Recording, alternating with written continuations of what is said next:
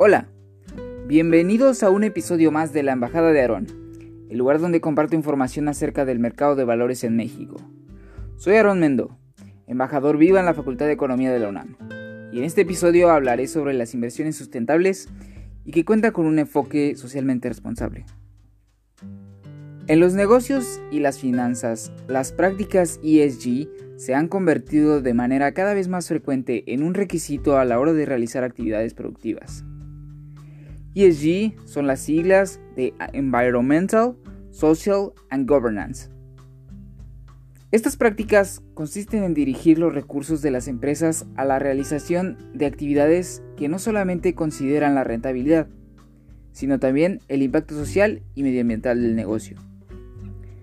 La contaminación, el cambio climático y otros problemas empresariales que han surgido históricamente han vuelto notoria la necesidad de revolucionar la forma en la que son producidos, distribuidos y consumidos los bienes y servicios que a nivel local e internacional utilizamos diariamente. En este sentido, el mercado de valores ha sido un actor fundamental en el desarrollo de innovaciones que garantizan la continuidad de esta nueva dinámica productiva por medio de las inversiones. Por ejemplo, algunas compañías gestoras de inversión se han encargado de poner a disposición del público inversionista indicadores e instrumentos de inversión como índices, fondos o ETFs, que agrupan a este tipo de negocios. Una de estas firmas ha sido FTSE Russell, que en colaboración con la Bolsa Institucional de Valores ha lanzado el índice FTSE for Good, Viva, el 30 de enero del 2020. ¿Cuáles son los criterios de selección de inversiones ESG? Los métodos más comunes para la incorporación de inversiones ESG en la administración de un portafolio son 1. Basados en exclusión.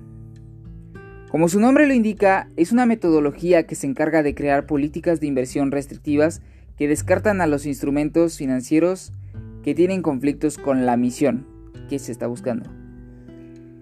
2. Basados en integración. Es la inclusión explícita de títulos basada en oportunidades y factores de riesgo ESG. En la práctica, consiste en integrar datos, investigación y factores al portafolio de inversión. 3. Basados en impacto. Es la inversión ESG que está diseñada específicamente para producir un impacto positivo en un problema específico como parte del proceso de inversión. La inversión de impacto es generalmente basada en una causa y orientada a una misión. 4. Basados en compromiso.